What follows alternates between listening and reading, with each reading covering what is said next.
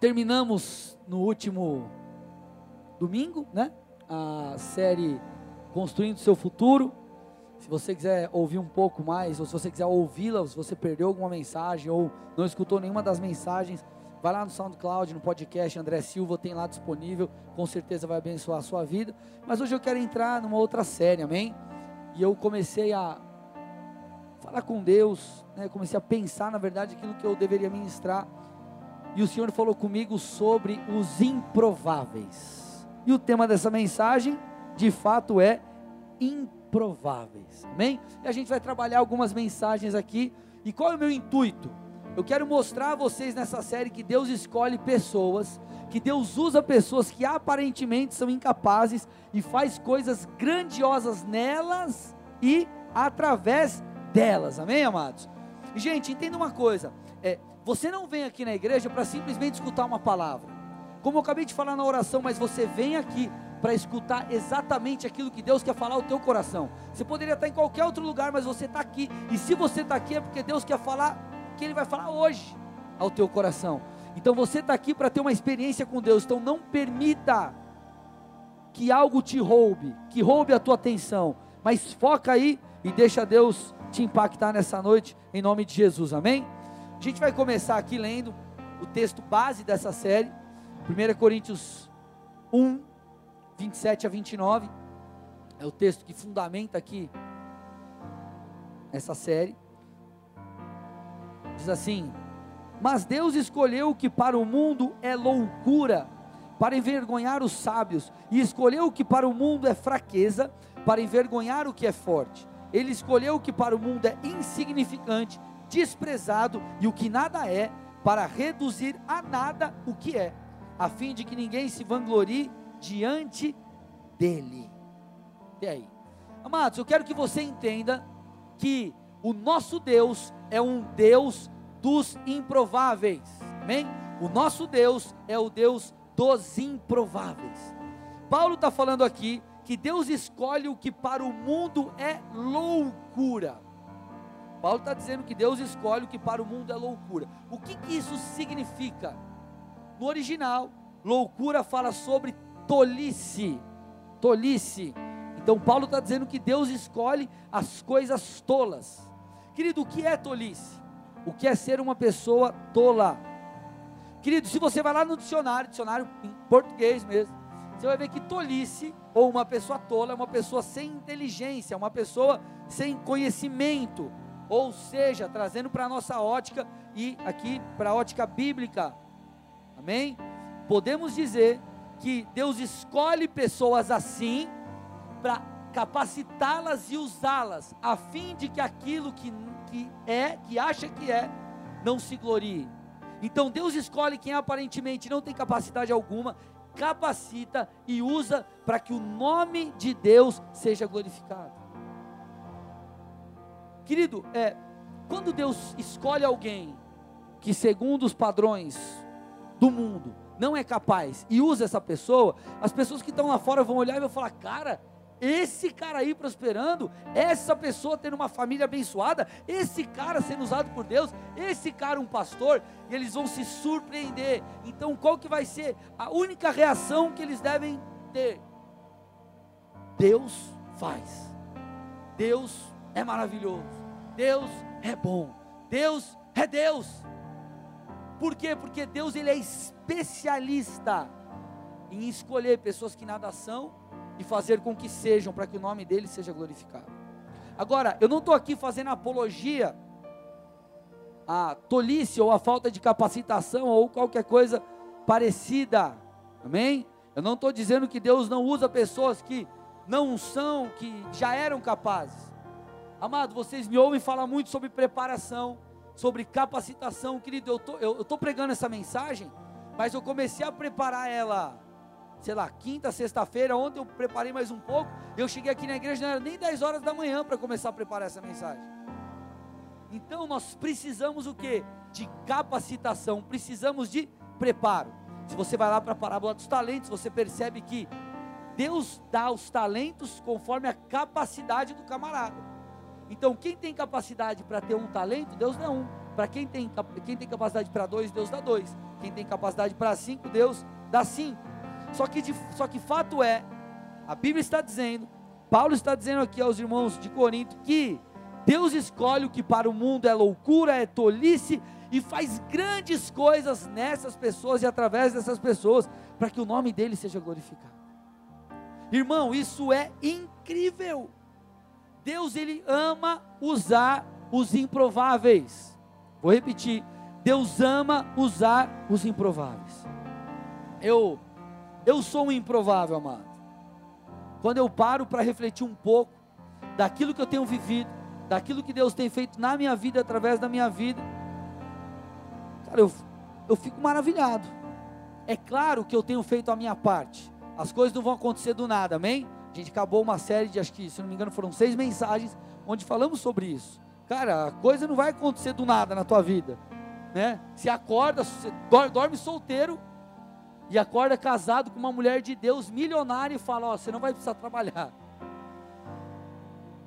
Você dorme quebrado e acorda com as dívidas pagas e com mais uma empresa que já fatura muitos milhares de reais e você já está com uma passagem comprada para outro mês para ir para Disney e ficar 35 dias.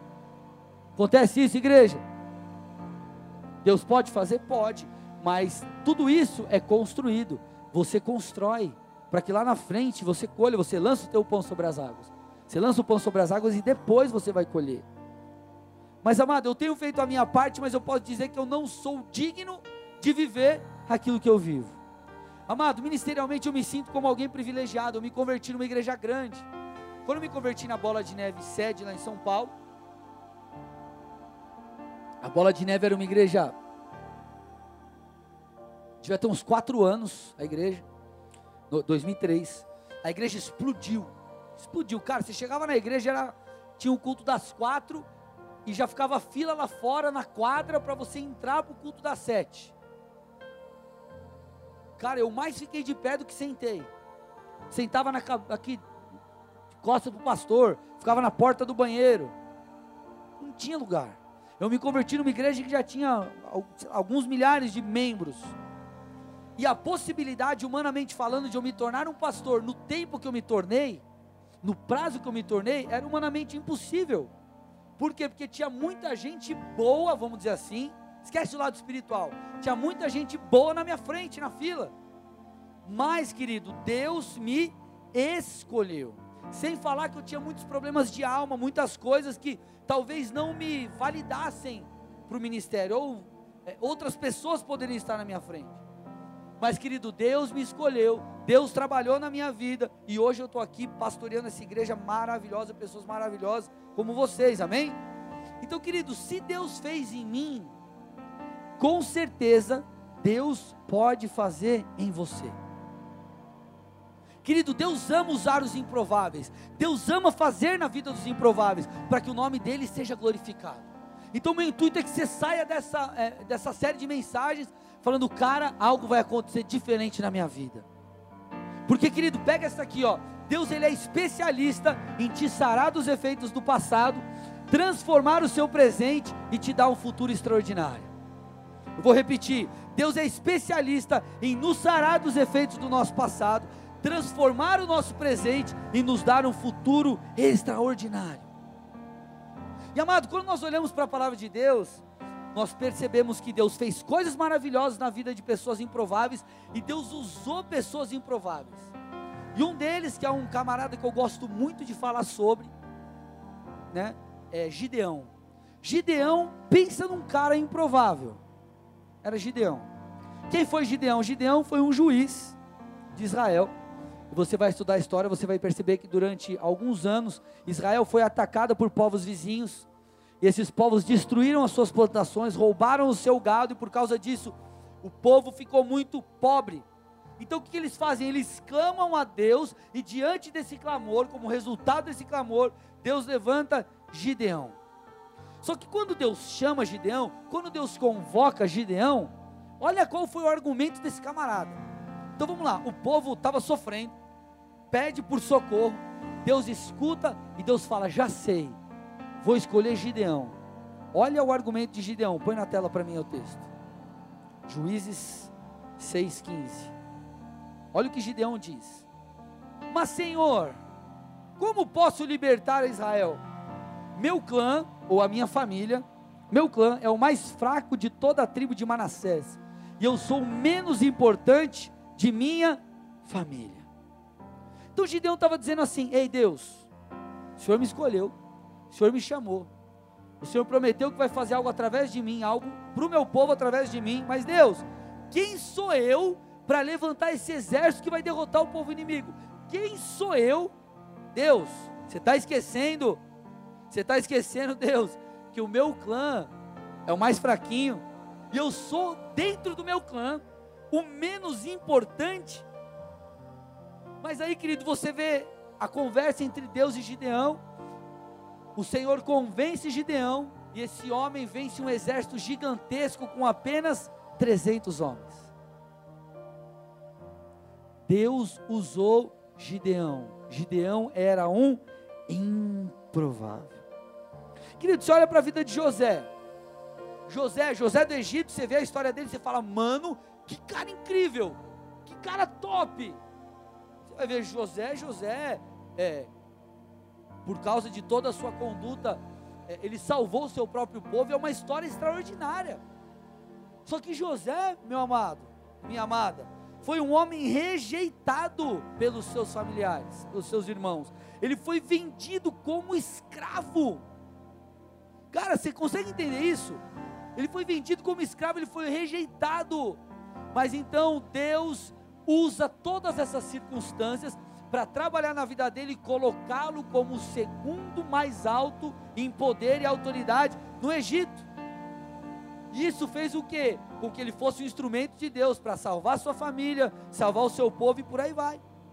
Sabe o que eu quero que você entenda nessa mensagem? Que não importa o que a tua família fala sobre você. Você não vai dar em nada, moleque. Você não vai conquistar nada, teu casamento vai ser uma droga. Você nunca vai prosperar. Não importa o que as circunstâncias dizem. Você não é o que falam sobre você. Você é quem Deus diz que você é.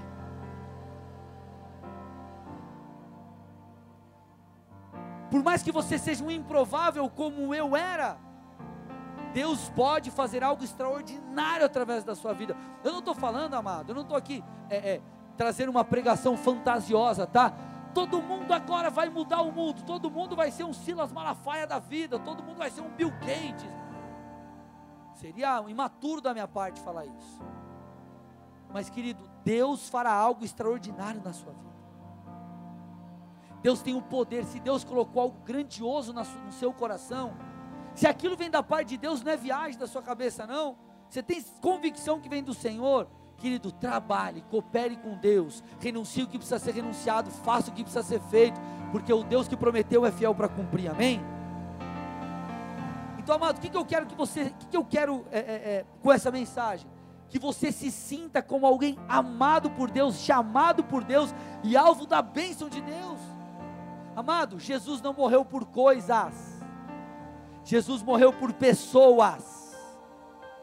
Jesus não morreu por coisas, Jesus morreu por pessoas, e se ele morreu por pessoas, isso significa que ele morreu por você. E se Deus enviou o seu filho, que é o que ele tinha de mais precioso, para morrer no seu lugar, é porque você tem tanto valor quanto. E sabe como você tem tanto valor? Porque por causa da atitude de Jesus, você também se tornou um filho de Deus. Vocês estão aqui comigo?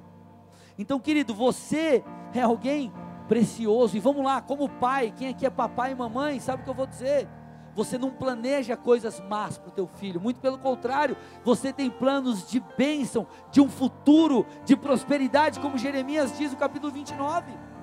Esses são os planos, então Deus, enquanto Pai, tem os mesmos planos para nós. Não importa se você é um improvável ou não, o que importa é quem está prometendo. Vocês estão aqui comigo, igreja? Querido, eu quero que nessa noite o teu nível de esperança e de expectativa cresça. Por mais que a tua vida esteja um caos, Deus tem poder para transformá-la. Querido, o Evangelho, na verdade, é uma mensagem de esperança. Olha o que diz lá em Lucas 4,18. Lucas 4,18.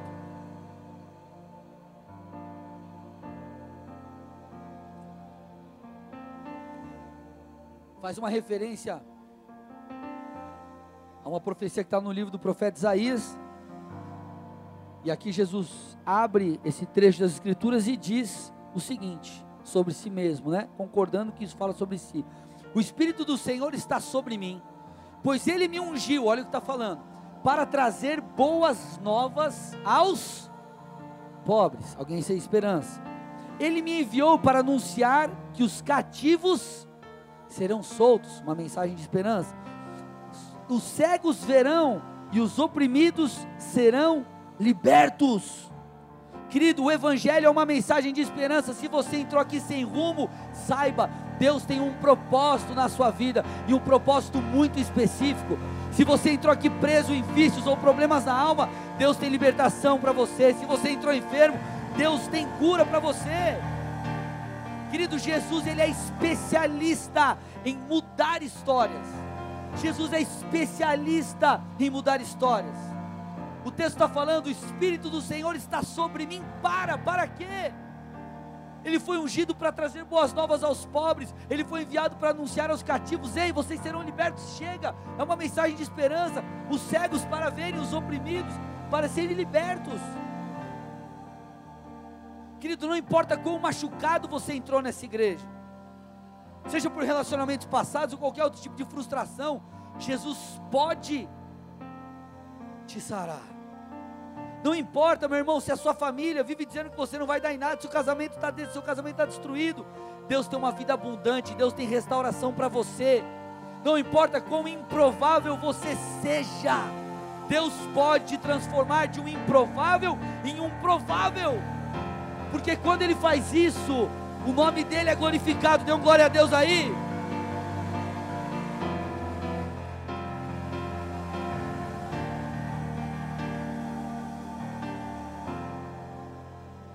Cara, a Bíblia está repleta de improváveis. Então você tem que sair daqui hoje, e não é uma pregação motivacional, tá? Vamos lá, igreja motivacional, dá pulinho. Não é isso, não, irmão. Eu quero trazer verdades bíblicas que precisam encontrar repouso, morada na sua alma. Não é passar e você simplesmente entender, encontrar morada dentro de você e te transformar. Então você tem que sair daqui hoje dizendo: Eu posso eu posso ser usado por Deus, eu posso construir um casamento feliz, eu posso ter uma vida financeira restaurada. Agora, esse eu posso não é porque você é o cara ou eu sou o cara, mas porque, querido, nós fomos escolhidos e somos capacitados pelo Espírito Santo. A unção nos ensina todas as coisas. Então, querido, não é uma inverdade. Muito pelo contrário, isso fala de uma plenitude que Deus tem para nós. Querido, olha esse texto, Salmo 113, 7 e 8. Olha lá, o que Deus faz, tá? O que Deus faz. Ele levanta do pó o necessitado e ergue do lixo o pobre. Coloca-os entre príncipes, entre os príncipes de seu povo. Olha isso, igreja. Quantos aqui podem dizer isso? Cara, eu, quando eu vou na igreja sede, a galera que servia comigo lá no começo da minha conversão, o Andrezinho, o Andrezinho, o Andrezinho, o Andrezinho. Aí eu olho e falo, cara, olha o que Deus fez na minha vida. Olha o que Deus fez comigo. Então, querido, Deus me levantou do pó e me colocou entre os príncipes. E quanta gente Deus já não fez isso aqui? Quantos improváveis nós não temos aqui que Deus tornou improváveis? Deus é poderoso, igreja. Deus é poderoso para transformar a sua vida. Deus é poderoso para transformar a tua família. Deus é poderoso para transformar essa cidade. Querido, Deus não tem limitação alguma. Ele precisa encontrar, sabe alguém? Alguém com fé que diz: Deus, eu vou acreditar nos teus sonhos, por mais malucos que eles sejam. Então, querido, vamos lá, quem sabe você não é a pessoa que Deus escolheu para impactar seu bairro. Quem sabe Você não é uma pessoa que Deus impactou ou levantou para impactar o seu colégio. Quem sabe você não é aquele empresário próspero que vai abençoar muitas famílias, vai é, ajudar muita gente, vai ser um investidor no reino. Quem sabe, querido? Quem sabe você não é aquele que vai ser um precursor na sua família, para que muitos outros possam servir a Jesus. Na verdade, de fato deve ser assim. Agora, por que, que eu estou falando isso, querido? Porque você precisa deixar essa esperança e essa expectativa entrar no seu coração. Sem esperança não há fé. Presta atenção. Olha o que diz Jeremias 29, 11. Nós tratamos exaustivamente desse texto na última série. Porque sou eu que conheço os planos que tenho para vocês, diz o Senhor. Planos de fazê-los prosperar e não de causar dano. Planos de dar a vocês esperança e um futuro. Então o texto está falando que Deus tem para nós planos de prosperidade, planos de um futuro, planos de bênção. Mas ele cita também a esperança. Querido, se a esperança morrer no seu coração, não tem como você ter fé. Como você vai ter fé por algo que você não espera? A fé é a certeza daquilo que se espera. Você não vê, mas você espera. Existe a expectativa. Então, querido, eu não sei como você entrou aqui hoje. Talvez você tenha entrado sem esperança. E hoje Deus quer renovar a tua esperança, porque a esperança é a base da fé. Vocês estão aqui comigo, amados? Se você tiver esperança, vai brotar fé, e se brotar fé, brotar fé vai existir matéria-prima para o sobrenatural. Agora, tem muita gente que o cara é, é uma pessoa de fé, mas ele só não está andando em fé porque ele perdeu a esperança. Ah, pastor, eu perdi, eu perdi a esperança de que meu casamento vai mudar. Eu perdi a esperança que minha família vai ser salva. Eu perdi a esperança que meu negócio vai dar certo. Eu perdi a esperança que eu vou ser usado por Deus. Eu perdi a esperança que eu vou ser levantado. Não é uma questão de fé, porque ele estava crendo até agora. Então ele perdeu a esperança, porque a esperança se foi, a fé sumiu. Agora, se a esperança voltar, a fé puff, é ativada novamente. Vocês estão aqui comigo, igreja? Amado, Deus usou tanta gente improvável na história. Deus usou tanta gente improvável, por que não conosco? Deus fez coisas maravilhosas através de tanta gente, por que não através de nós, amado? Presta atenção aqui, eu não estou comparando, eu não estou querendo é, colocar no teu coração é, é, como fundamento a comparação, ou que você fique querendo viver assim o que outros viveram iguais, igualzinho. Não, não, não. O que eu estou querendo fazer é despertar a tua fé e entender que muitas pessoas que foram usadas, elas creram e buscaram por aquilo, mas querido, elas não têm coisas que nós não temos ou não podemos ter. Vocês estão aqui comigo, amados? Você vê lá o avivamento no país de Gales. Vai estudar, joga lá no YouTube, avivamento país de Gales, 1904. Tem vídeo de dois minutos fazendo um resumo lá. Querido, começou com um jovem de vinte e tantos anos e um, em um pequeno grupo de pessoas. Esse avivamento alcançou em poucos meses, não estou falando de anos, meses. Nós estamos aqui há oito anos nessa cidade. Nossa igreja é uma igreja de pouco mais de mil pessoas. Sabe quantas pessoas foram alcançadas em meses? Cem mil. Mais de cem mil. Agora vamos lá não era o super mega power pregador que era o mais top das galáxias que Deus usou. Deus usou alguém que creu. Deus escolheu, ó, eu te escolhi para isso, você crê, creio, Deus, e ele mergulhou no propósito. Você vai estudar esse avivamento, Deus usou jovens, Deus usou crianças. Eu te pergunto, querido, por que não Deus fazer com você? Eu tenho trocado a, a as minhas perguntas. Deus falou coisas ao meu coração, assim como Deus falou coisas ao seu coração, promessas, enfim, palavras proféticas. E muitas vezes nós perguntamos a nós mesmos: será? Quem já fez essa pergunta? Algo mais ou menos nesse sentido. Será, Deus? Será que vai rolar? Eu quero que você continue perguntando, mas uma outra coisa, não é mais será. Você tem que perguntar assim: por que não? Não é será. Por que não? Por que não comigo? Por que não na minha casa? Por que não na minha família? Por que não no meu negócio? Por que não na minha célula? Por que não na minha igreja? Por que não na minha cidade? Por que não no meu estado? Por que não? Por que não? Por que não?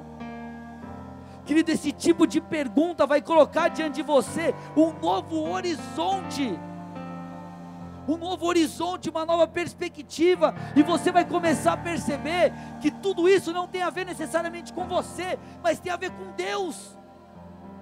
Então tem a ver com você falar, cara, sim, Deus me escolheu, eu vou me colocar onde Ele quer que eu esteja, e não vou atrapalhá-lo, vou deixar Ele fazer, ponto. Está fazendo sentido aí, igreja? E é exatamente isso que Satanás não quer que aconteça. Então entenda uma coisa: Satanás, ele não vai aparecer igual o. Não sei quem viu o carro lá de alegórico, sei lá, da Gaviões. Um bichinho bonito, né?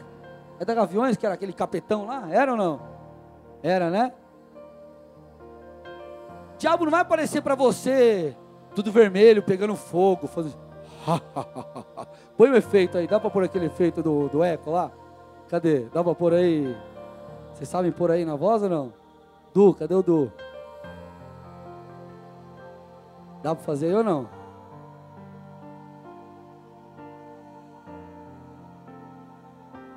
Ó, a Bud está chegando lá. Tem que ficar da hora, hein, Bud?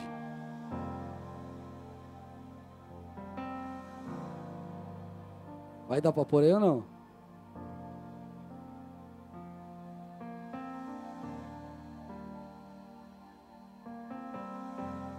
Dá, dá ou não?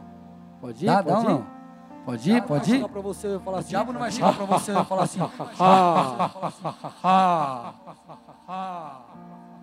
Tira, tira. Tira, tira. Eu sou o diabo. Vim pegar teu pé. Vem pegar teu pé. Vem pegar teu pé. Ô, Jesus. Tá bom, já deu, já deu. Os caras vão ficar com medo aqui. Sabe como o diabo trabalha, gente? Argumentos. Sabe o que ele fala para você? Você não pode.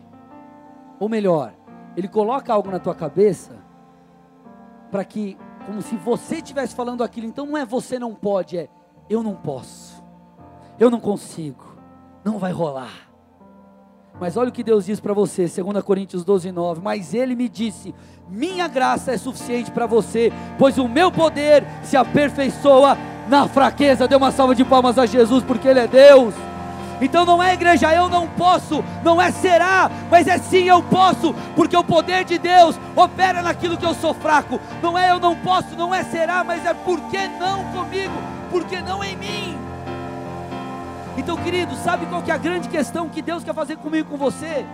Ele quer quebrar, ele quer destruir as mentiras que Satanás coloca ou tem colocado na sua mente. Querido, se Deus disse que dá, dá. Talvez não vai dar para você passar por esse muro abrindo a porta, entrando pelo portão, mas talvez vai passar por baixo. Ou você vai passar por cima, ou você vai derrubar, eu não sei, mas você vai passar. Se Deus falou, Ele vai fazer. É claro, querido, nós precisamos obedecer os princípios, existe um preço que precisa ser pago, mas nós precisamos, querido, entender essas coisas. Nós precisamos acabar, permitir que a palavra de Deus e essas verdades destruam as mentiras de Satanás na nossa alma. Eu tenho falado sobre isso nos últimos cultos. O problema da igreja hoje é um problema de alma. É um problema de alma. Olha o que diz 2 Coríntios 10, 4 e 5. 2 Coríntios 10, 4 e 5. Porque as armas da nossa milícia não são carnais, e sim poderosas em Deus, para destruir fortalezas, anulando, anulando nossos sofismas e toda a altivez que se levanta contra o conhecimento de Deus, e levando cativo todo pensamento à obediência de Cristo. A Bíblia fala que a nossa luta espiritual é contra uma das coisas, sofismas. E querido, vamos lá, o que é um sofisma? Um sofisma é um pensamento contrário à vontade de Deus. É como se fosse um argumento ou uma lógica maligna, uma lógica satânica. Vocês estão aqui, igreja? Isso é um sofisma. E porque ele é uma, e porque é uma lógica, aquilo faz sentido para você. O diabo fala de um jeito que aquilo faz sentido e aquilo se torna uma verdade na sua alma. Mas na verdade, verdadeira é uma mentira. Aquela aparente verdade é uma mentira muito mentirosa. E qual é uma das lógicas satânicas? Você não pode. Você não pode ver a plenitude de Deus. Quem é você para viver isso? Quem é você para viver isso? Eu vou te falar quem você é, meu irmão. Você é alguém tão especial que você é morada do Espírito de Deus. Você é alguém tão especial que para te resgatar, Deus enviou o seu próprio filho para morrer no seu lugar. Você é alguém tão especial que a Bíblia diz que nem a morte, vida, anjos, demônios, presente, futuro ou qualquer outra coisa pode me separar e te separar do amor de Deus. Esse é você. Esse é você.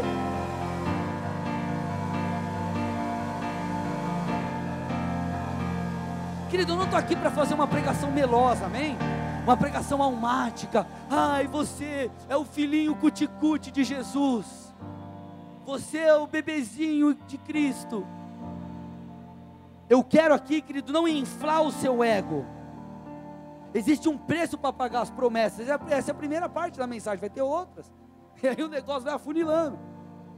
Mas, querido, você precisa entender que ou melhor, quem você é diante do Senhor, e você é alguém especial, escolhido, quem Deus quer usar, quem Deus quer cumprir as suas promessas, a pessoa do seu lado não é mais especial que você. Talvez ela chegou no lugar que você não chegou porque ela creu. Talvez ela chegou no lugar onde você não chegou porque ela teve sabedoria para construir a vontade de Deus sobre a sua vida. Nós falamos sobre isso na última série de mensagens. Escuta lá que eu tenho certeza que vai te abençoar. Mas ela não é mais especial que você. E isso que nós precisamos hoje, igreja. Ter um entendimento de quem nós somos. Porque se você não entender quem você é, você não vai alcançar o que Deus tem para você. Você não vai conseguir alcançar o que Deus tem para você.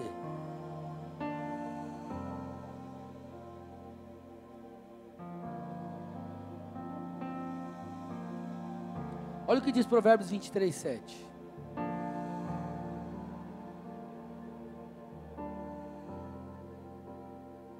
Porque como imagina em sua alma, assim ele é. Sabe por que Satanás trabalha com argumentos? Por causa disso. Porque ele quer que você tenha uma imagem deturpada de quem você de fato é. Porque se isso acontecer, você será Fruto do que? Nós somos frutos, fruto da nossa imagem. Então, se o diabo deturpar a sua imagem real, vai, vai acontecer isso com você. E você, querido, vai viver como um escravo sendo alguém livre.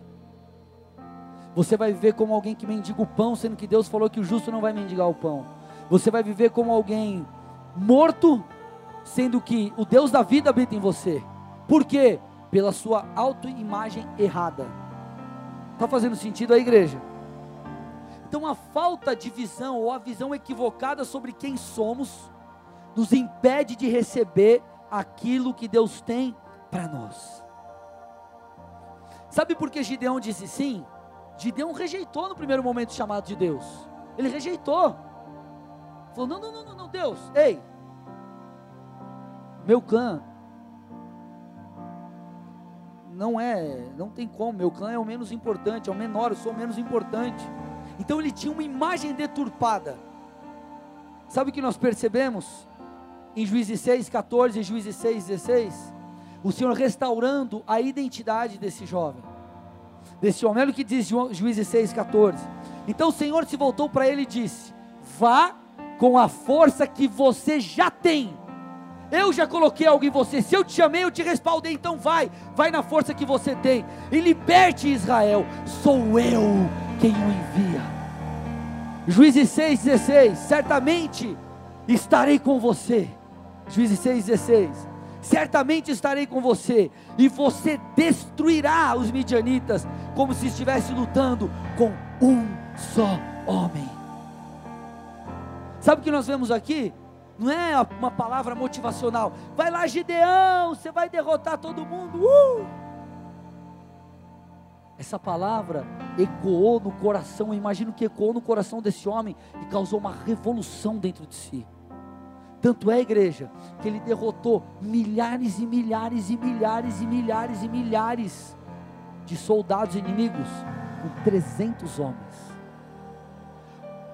E o exército era maior, Deus reduziu para 300. Então o cara estava com medo com o tanto de gente que ele tinha, reduziu mais ainda. Por quê? Porque uma voz mudou a sua história, uma voz mostrou quem ele é. E querido, isso causou uma revolução na identidade desse homem. Então, querido, quando você entender quem de fato Deus te fez ser, algo vai mudar na sua vida. Algo vai mudar na sua vida. E você vai entender, não é que você é digno porque você é o cara. Não, não, não. Mas o sangue de Jesus te purificou. E a Bíblia diz: se o sangue de Jesus te purificou, você pode entrar com ousadia diante dele. Não por causa de você, não por causa de mim, não por causa de nós, mas por causa dele. Então, quando você entender quem Deus te fez ser, você vai entender que o que você vive hoje é muito pouco perto daquilo que Deus pode fazer. Deixa eu te explicar essa questão da autoimagem com aquilo que você faz ou que você vive. É, todo mundo que fez um curso profissionalizante, uma graduação, ou procurou mudar de emprego diária intencionalmente, o fez por quê? Porque começou a se ver exercendo aquela profissão, sim ou não?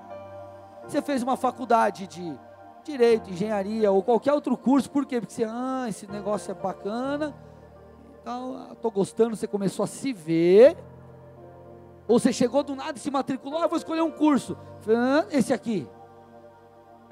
Você começou a se ver como, e porque você começou a se ver como, você então foi lá e se matriculou. Amado, você não vai conseguir se mover em direção à vontade de Deus enquanto isso não, é, é, enquanto você não entender quem você é. Sabe por quê, querido? Eu me lancei no meu chamado pastoral, não porque pessoas disseram apenas, profetizaram sobre a minha vida, mas por causa do testemunho interior, porque aquilo foi algo respaldado pelo Espírito Santo e fez sentido para mim. E quando eu entendi, sabe o que aconteceu? Eu comecei a me ver como um pastor, comecei a me posicionar como um pastor, e querido, hoje estou aqui. Mas tudo começou, sabe como? Com uma imagem correta. Isso, não falo só de ofício, é, é, de chamado, mas de todas as áreas da sua vida. Por isso que a Bíblia, querido, traz verdades e fala muito sobre quem somos. Se o justo não mendiga o pão, por que você está mendigando o pão? Alguma coisa está errada. Não estou falando que todo mundo vai ser rico milionário. Mas por mais que você esteja passando um momento difícil, Deus vai te sustentar. Amém? Talvez você não tenha filé mignon, mas você vai ter pão com manteiga. Vocês estão aqui comigo? Agora, se você não vive isso que está acontecendo, alguma coisa está errada. Você não está obedecendo algum princípio. Então, quando você olha isso, você tem uma segurança. E essa segurança e essa fé, essa ousadia, esse posicionamento vem por quê? Porque você entendeu quem você é. Então, amado, nessa noite, ou nessa série, Deus vai te chacoalhar. Se você se vê como um coitadinho ou como um improvável, você vai sair dessa série como um leão, decidido a viver o propósito de Deus. Porque, querido, é possível ser usado pelo Senhor. É possível ser um pastor, você que tem um chamado. É possível viver uma novidade de vida. Mas como vai acontecer, pastor? Não importa como, não importa quando. O que importa é que vai acontecer. Sabe qual é o seu papel? Estar preparado para o dia que Deus resolver te pinçar do meio da multidão. Um dia a história de Davi foi mudada. Mas sabe quem era Davi? Alguém zeloso que cuidava das ovelhas do seu pai. Era alguém zeloso pelo cuidado daquilo que o seu pai colocou em sua mão. O leão e o urso não, não, não, não destruíram o rebanho. Então Davi estava preparado. O teu papel é se preparar. Querido, não importa se você é um improvável diante daqueles que estão lá fora, Deus pode mudar a sua história. Vocês me dão mais 5, 10 minutos aqui? Amém? E por que que isso pode acontecer? Não apenas porque você entendeu quem você é, diante de Deus, mas porque você vai entender quem Ele é. Querido, nosso Deus não é qualquer um. Nosso Deus não é qualquer um.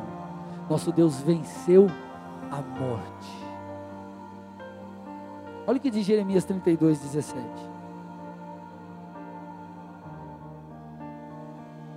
Tu fizestes, tu fizeste os céus e a terra com tua mão forte e teu braço poderoso.